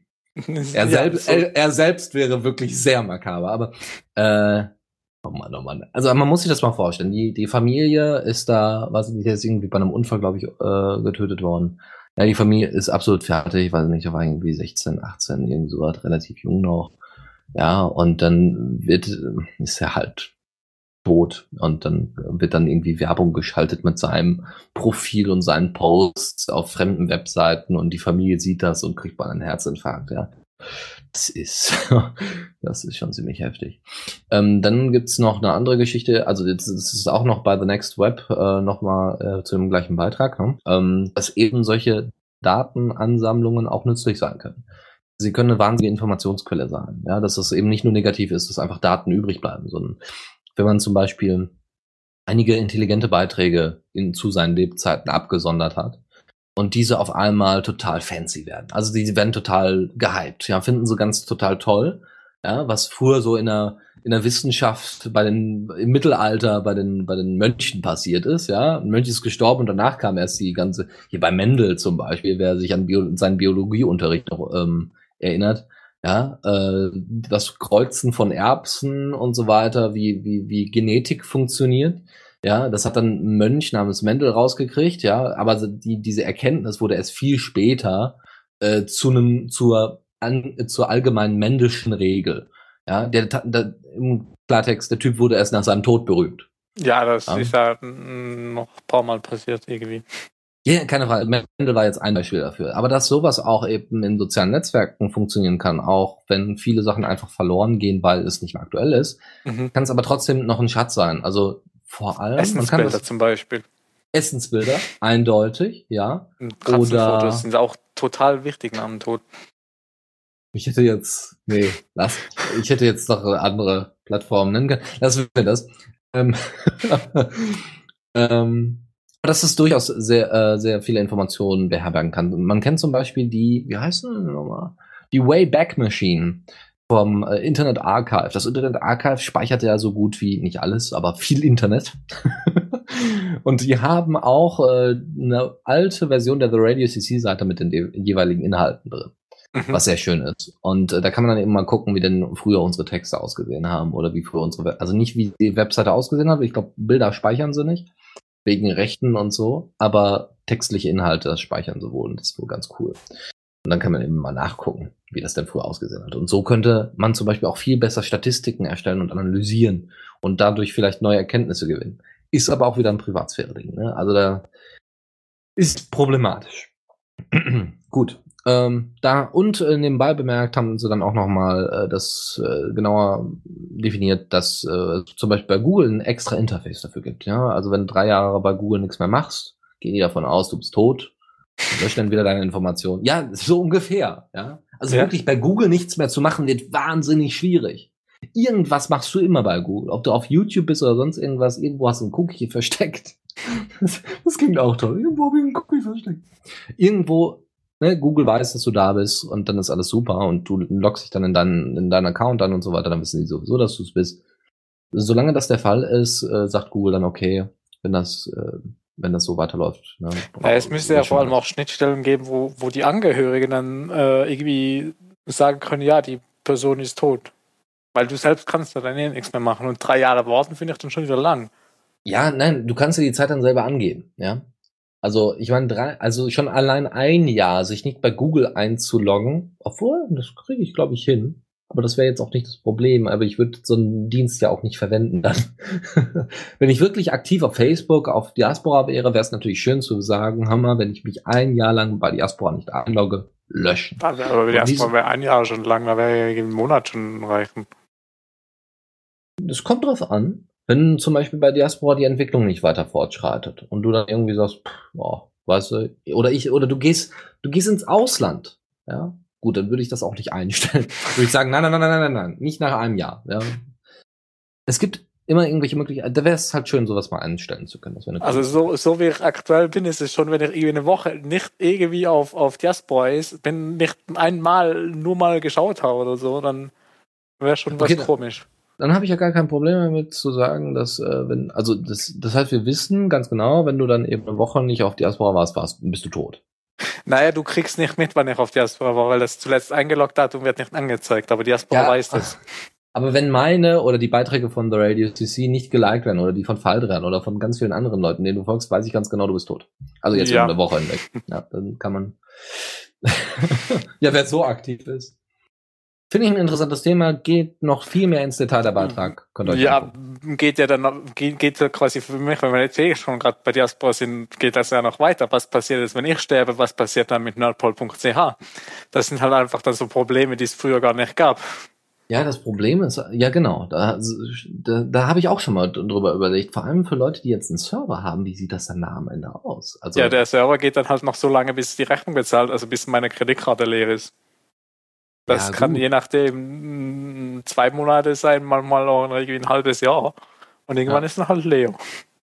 Ja, trotzdem, das ist natürlich schön, aber dann wird es halt nicht geupdatet und solche Geschichten und ähm, obwohl das noch, äh, finde ich, das geringste Problem ist, Daten, die einfach drauf sind, die vielleicht wichtig sind, auch für deine Angehörigen. Das kann ja sein, weiß ich nicht. Du hast eine Own Cloud da am Laufen und da sind vielleicht noch wichtige Daten drauf. Mhm. Da kommt da halt, halt niemand ran, weil alles verschlüsselt oder Passwort geschützt und so weiter. Richtig, auf der anderen Seite, was ist, wenn die dann das Passwort tatsächlich bekommen und gehen dann da auf dann, weiß ich nicht, und du hast da, hast da Dinge hochgeladen, die eigentlich keiner sehen möchte, dann. Na, das ist selbst schuld, wenn sie sie sehen. Mir ja, ist es ja dann egal. Ja, aber es ist ja auch irgendwie verstörend. Ja, du hast ja. so einen verstorbenen Angehörigen und der hat dann irgendwelche Sadomaso-Bildchen da auf seinem. Äh, auf aber das Problem hättest du ja auch früher, weil wenn jemand gestorben ist, musstest du ja auch die Wohnung irgendwie aufräumen. Ab einen Wohnungsschlüssel zu bekommen, ja, um stimmt. die Wohnung aufzuräumen, war noch einfacher, als wenn du irgendwie ein Social Network aufräumen musst. Das stimmt. Ja, das ist sehr witzig. Ja, wenn auf einmal, äh, wenn du auf einmal feststellst, ja, dass dein Onkel so einen Sadomaso-Keller bei sich unten eingerichtet hat, das ist schon erschreckend. ich muss die Highlights mal wieder rausschneiden. So, das war dann immer wieder in. so, dass wir die mal wieder zusammen in den Jingle packen können. Ja, ja. Die, letzte, die, die letzte, also letzte Linux Lounge, wo ich und Lukas so zusammen gemacht haben, äh, da, da waren auch so einige Kracher dabei. Das ja auch mal wieder rausschneiden. Gut.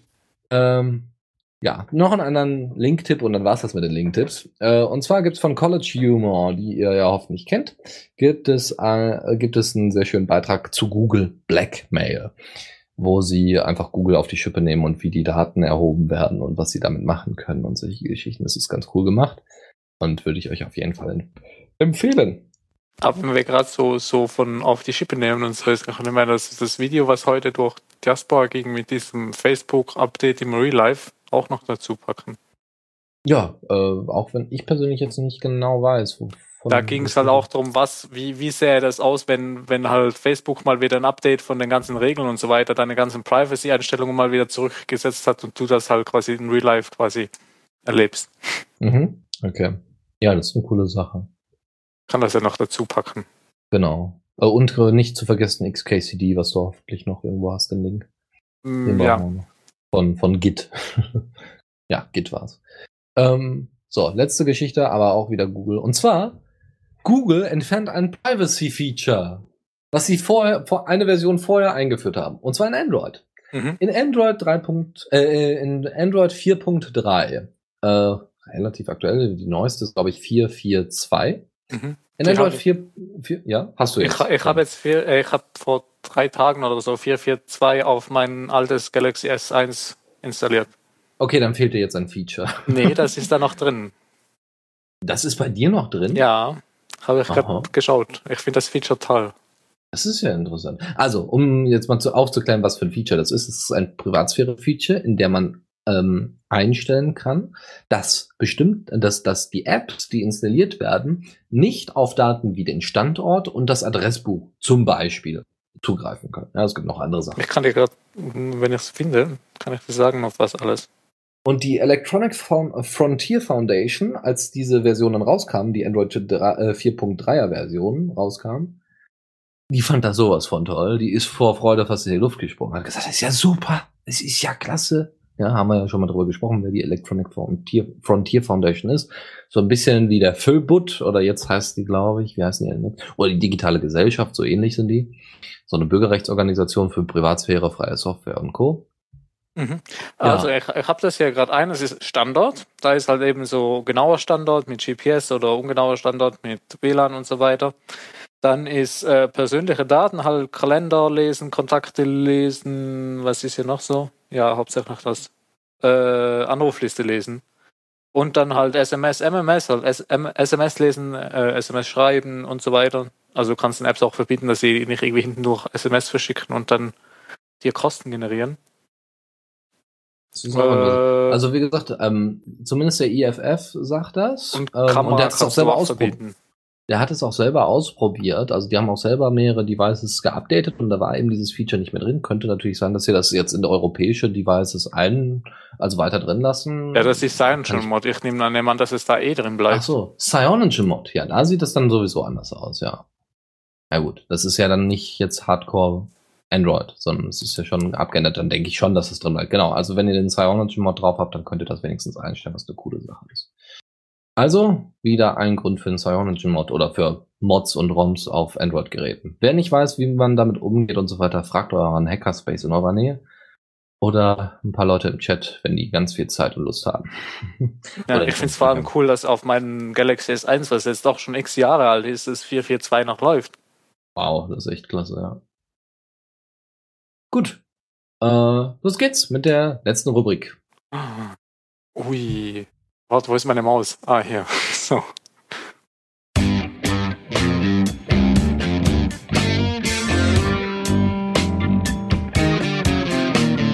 Neues aus der Community.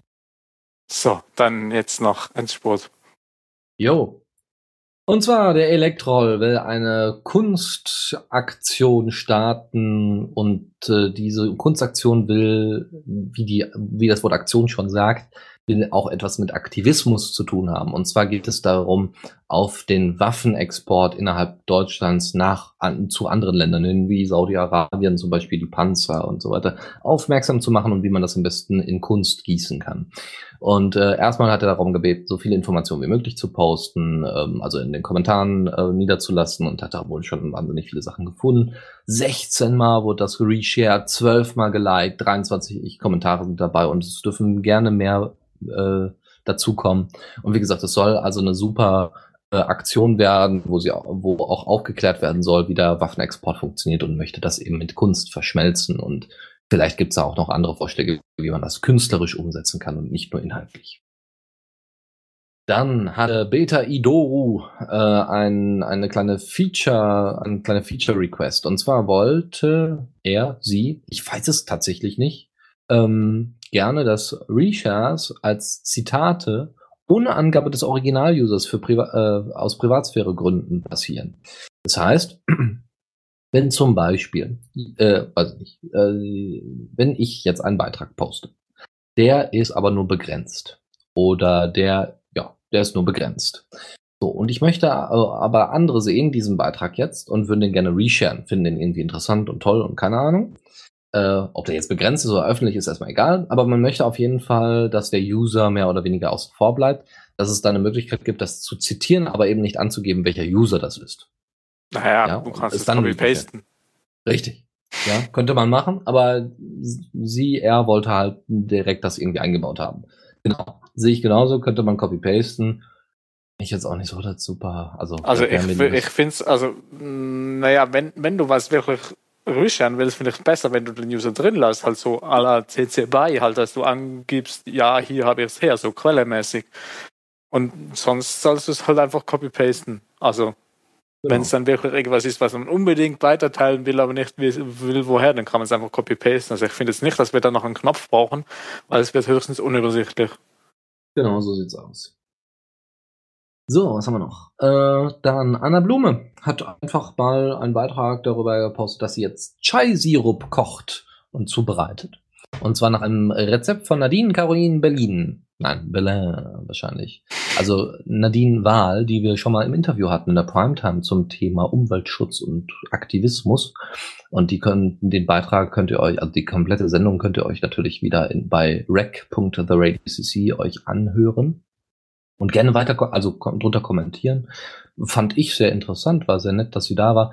Und sie hatte, wie gesagt, ein Rezept zum Thema Chai-Sirup gepostet und Anna Blume hatte das jetzt schon letztes Jahr gemacht und dieses Jahr auch. Und man kann das wohl super in schwarzen Tee mit Milch hinzugeben oder mit Milch alleine trinken und das wäre wohl super lecker und wäre wohl, also sie, äh, Anna würde da wohl deutlich mehr von machen als schon letztes Jahr, weil das so schnell weg war. ah, und ich kann mir gut vorstellen, ich glaube, Chai wäre dann auch ein bisschen, ja, kann man scharf, würzig, ja. Ja, doch. Und das für die Weihnachtszeit, ui, und ein bisschen Zimt in die Milch. Ach Gottchen. Ja, jetzt habe ich Hunger.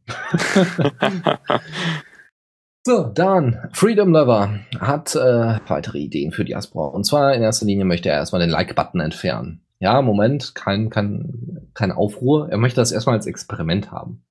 Er hätte das gerne so, dass man ähm, bei einem Pod zum Beispiel den Like-Button entfernt und mal guckt, wie die Leute reagieren und was es dafür Feedback gibt, ob die Leute verzweifelt sind, weil sie keinen Ja. Like-Button mehr haben. Kann er machen. Soll er einen Pod aufmachen, das da entfernen und mal schauen, wie die Leute reagieren. Ja, ja, sicher, das war ja auch die Idee. Ja. Ähm, oder dass er vielleicht jemanden findet, der das mal machen würde. Ähm, dann haben wir, ähm, also, und er möchte, dass es weniger Möglichkeiten äh, zur Selbstdarstellung im Profil gibt. Weil das uns ja alle so einsam und so, weiß ich nicht. Ich habe keine Ahnung. Also es, es soll nicht mehr so auf Selbstdarstellung aus sein. Ja? So eine Beschreibung soll relativ kurz sein, nicht viel Inhalt haben und auch solche Sachen wie, wo man sich befindet, ja, ist eigentlich überflüssig als eigenes, als eigene ähm, Rubrik anzugeben. Wenn Leute angeben wollen, wo sie leben, dann geben sie das in der Beschreibung an und da brauche ich kein extra Feld für. Beim Geburtstag Ich das ganz witzig. Also Geburtstag finde ich vor allem, äh, also bei, bei eben, äh, Ort oder wo, wie heißt es? Ich glaube Ort heißt es einfach. Äh, und und äh, Geschlecht gibt es ja auch noch. Äh, Ja. Da macht es beschränkt Sinn, weil es ja eh ein Freifeld ist und jeder da reinschreiben äh, kann, was er will. Aber ich finde es ja ganz witzig, da, da es doch quasi ein Feld ist, wird es oft ausgefüllt und kreativ, wie ich finde. Also ich habe da schon sehr kreative Bezeichnungen von Orten als auch von Geschlechtern gelesen. Genau, fand ich auch. Fand ich auch ganz nett. Ja, Geburtstag finde ich macht schon Sinn, dass man das halt äh, eventuell auch pausen könnte Genau. und mal ein Alter anzeigen oder so. Ja, das wäre eine schöne Sache. Deswegen, aber Like-Button. Wir hatten ja schon mal die große Debatte. Ich wäre dafür. aber es ist auch, wie gesagt, die große Debatte könnt ihr euch dann in der letzten oder vorletzten Folge mal anhören. Mal jetzt nicht nochmal aufnehmen. Dann Alfred SK hat sich dazu geäußert, äh, dass er gerne ein, also dass er du hast die Augen Liste- nicht vorgelesen. Was habe ich nicht? Da sind Augen drin. Ja, Alfred Augen SK. Ja. Ich hoffe, ich hoffe, es sind Augen. Es sieht, ich, ich hoffe, ich, Nein, Dennis, nicht. ich, ich, ich, ich hoffe wirklich inständig, es sind Augen. Man, das ist nicht so ersichtlich. Das ist Also wieder bei mir sind UTF. es eindeutige Augen. Ja, bei mir nicht so eindeutig. Das ist UTF 8 Krams, ja. Also, ja, hier hat einer Zeichen in sein Logo gepackt, also in sein Logo, in seinen Namen gepackt und da ist halt nicht so ganz klar, was das jetzt genau bedeutet. Wir nennen es mal Augen. so, der hat einen Umzug gemacht und zwar will er jetzt von Diaspora auf Friendica umziehen oder auch von einem Server auf einen anderen, irgendwie sowas. Ich glaube von Diaspora auf Friendica. Und die Frage ist halt, weil Diaspora ja auch eine, also weil Friendica eine Möglichkeit hat, Diaspora einzubinden, wie kriege, äh, kriegt er jetzt seine ganzen Diaspora-Kontakte in Friendica rein? Und er hat dazu ein, eine kleine Kommandozeilen, ein kleines Kommando geschrieben, wie er das gemacht hat. Er hat die XML-Daten, also ihr könnt ja eure Daten runterladen, ihr könnt sie nur nicht hochladen, ein, also importieren auf einen anderen Pod oder so. Aber er hat die XML-Daten runtergeladen, hat ganze, ganze Kontakte quasi ausgelesen, hat die ordentlich geordnet, hat die ordentlich an, ähm, ähm, und hat die ordentlich in eine andere Datei überführt und kann diese Datei wohl bei Friendica einfach hochwerfen und äh, also reinwerfen, äh, hochladen ähm, und äh, dann werden die ganzen Leute da automatisch als Kontakt hinzugefügt bei Friendica. Das geht wohl. Wie er das genau gemacht hat und wie das genau geht, das könnt ihr dann da bei dem Beitrag erfahren. Und als allerletztes, äh, Elias Schwertfeger war das, glaube ich, ähm, der gepostet hat, wie einfach man wohl äh, in der in der äh, in Deutschland an Daten kommen kann. Also es ist wohl so, man muss einfach behaupten, es würde ein Urheberrechtsverstoß, also es ist wohl nach, also ist jetzt ein bisschen abstrahiert, aber es ist wohl so verlaufen, jemand, da hat eine Firma oder was auch immer einen Ur Urheberrechtsverstoß behauptet. Dann gab es ein Gutachten, was äh, erzeugt werden sollte und das sollte wohl ähm, sollte wohl ganz, ganz viel, sollte wohl ähm, so ungefähr das halbe Internet überwachen, so ungefähr. Ähm, ja, es gibt da wohl so eine spezielle Überwachungssoftware, so, und dann äh, wurde dieses Gutachten erstellt und dann äh, weiß man auch nicht, wie genau das funktioniert. Und ähm, das Landgericht Köln sagt dann, yo, ist so, und wir brauchen jetzt noch dazu folgenden Namen zu folgender IP und welche Uhrzeit.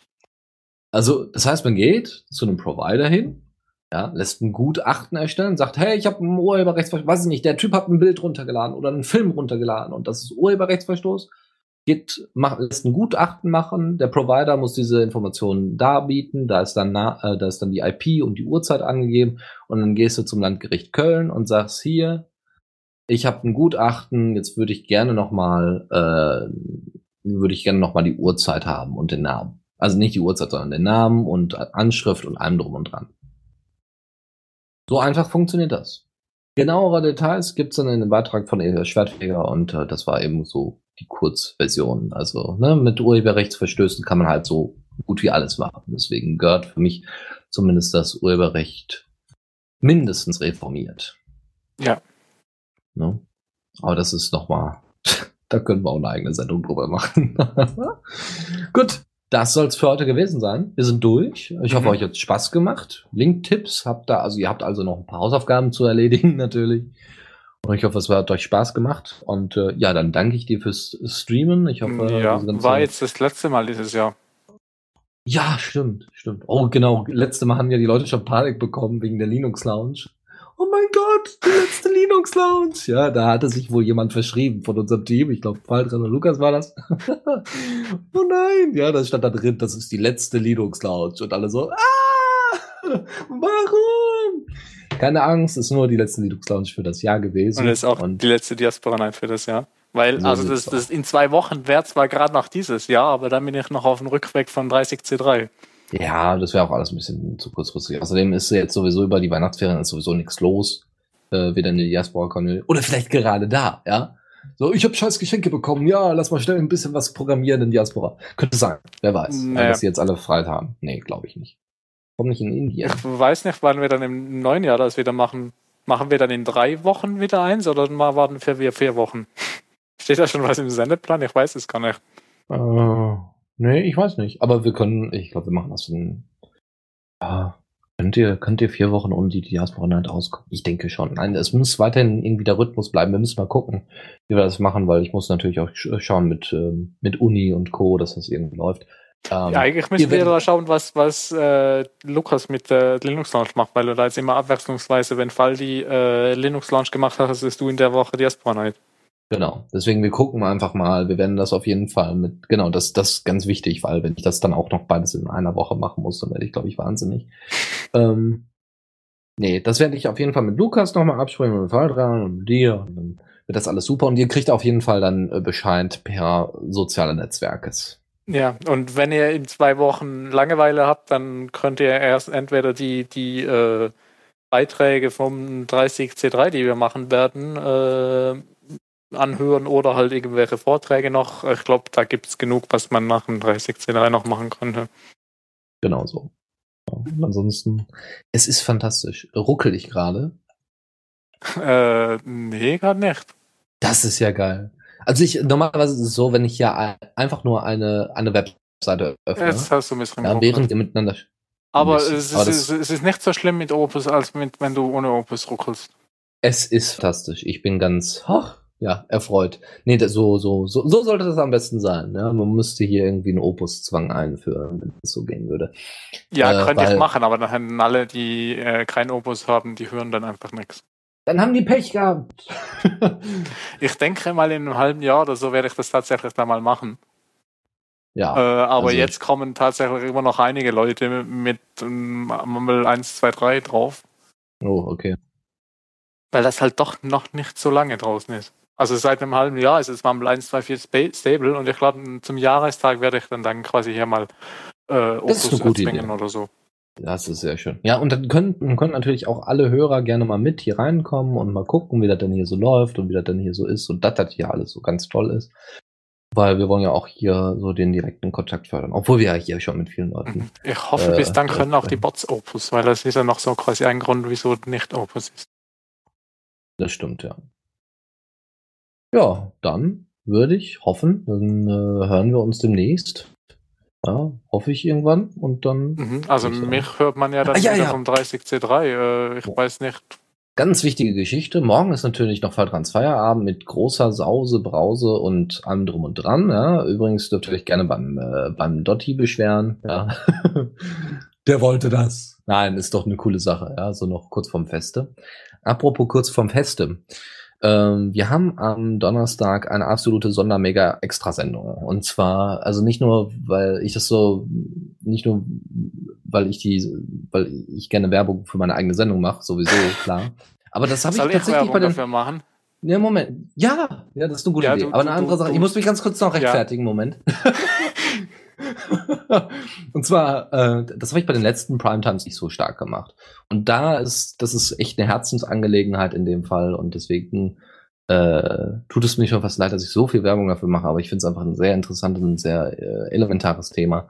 Ich hoffe, ihr ähm, kommt da, seid mit dabei und ähm, stellt da direkte Fragen. Und das darfst du auch mal vorstellen, äh, worum es sich da genau handelt am Donnerstag um 20 Uhr bei der Ich, Primetime. ich habe doch keine Ahnung. Was? Was? Ich weiß nur, dass du am Donnerstag Sendung machst und dass, ich- dass ich auf jeden Fall zuhören muss. Hm? Gut, also die Gehirnwäsche hat schon mal funktioniert, das ist sehr schön. Ja, Äh, also wir haben einen sehr schönen Beitrag, ähm, das ist schlimm. Wir haben einen Beitrag auf, auf WordPress gepostet, ähm, auf, unserer, auf unserer Website zum Thema Situation der syrischen Flüchtlinge im Libanon. Und wir werden am Donnerstag um 20 Uhr in der Primetime unter anderem Frank Hartmann zu Gast haben. Und dieses Interview wird aus dem Flüchtlingslager heraus stattfinden, wenn alles wunderbar funktioniert. das heißt live aus schon- Syrien. Nicht aus Syrien, sondern live aus dem Libanon. Ah, stimmt. Ja. Ähm, äh, Frank Hartmann wohnt seit einem Jahr im Libanon ja, und ähm, hat eine Spendenaktion auf Diaspora losgetreten, die ihr ja hoffentlich auch mitbekommen habt, spätestens über unseren Diaspora-Account ja auch. Und ähm, hat fast, also hat über 900 Euro eingesammelt und äh, hat jetzt auch schon Pakete fertig gebracht, hat die schon äh, an die Flüchtlinge verteilt und solche Geschichten und hat auch an die Kinder irgendwie Sonnenbrillen verteilt und eine super Aktion. Auf jeden Fall hat er das auch auf Video aufgenommen, damit ihr euch das mal angucken könnt, wie, wie sehr sich die Kinder da über die Sonnenbrillen freuen. Das ist echt, echt sehr schön. Und ähm, ja, auf jeden Fall werden wir, ähm, wir werden noch zwei Dolmetscher dabei haben, also einfach nur zwei Leute, die, die eben Arabisch als auch Deutsch können, das wird, oder Englisch. Und das wird eine, auf jeden Fall eine coole Aktion. Frank wird das, ähm, wird das Ganze von da aus hoffentlich steuern. Ich hoffe, das Internet hält da irgendwie durch. Also es ist jetzt nicht so, als wäre das wahnsinnig schlimm, aber es kann eben mal dann zu Abbrüchen kommen. Und ich werde mal ein paar Sachen noch vorbereiten, damit wir solche ja, Verbindungslöcher, wenn sowas mal vorkommen sollte, weil da ist auch wahnsinnig viel Schnee und Sturm und keine Ahnung, also ist auch problematisch. Ähm, dann kriegen wir auf jeden Fall hoffentlich eine super Sendung dahin und ähm, Bin gespannt. können wir vielleicht auch ein bisschen mehr auf das Problem aufmerksam machen. Wie gesagt, ähm, in den neuen Beitrag, also der, der Beitrag, der wird immer wieder geupdatet.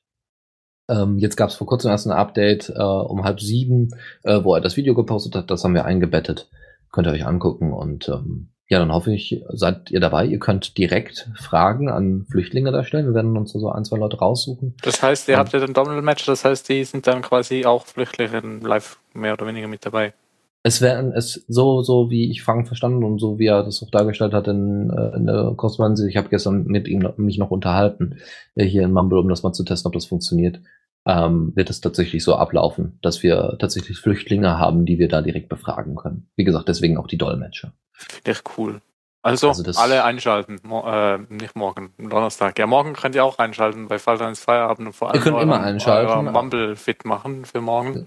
Genau. Ihr könnt immer einschalten, aber ich hoffe natürlich, dass ihr dann am Donnerstag äh, ja auf jeden Fall Fragen stellt. Ja, das ist, ist äh, nicht, dass ich keine hätte, aber ähm, es ist eben wichtig, dass äh, es wäre mir persönlich wichtig, dass ihr ähm, da einfach mal einen Eindruck von bekommt, wie das da abläuft im Libanon.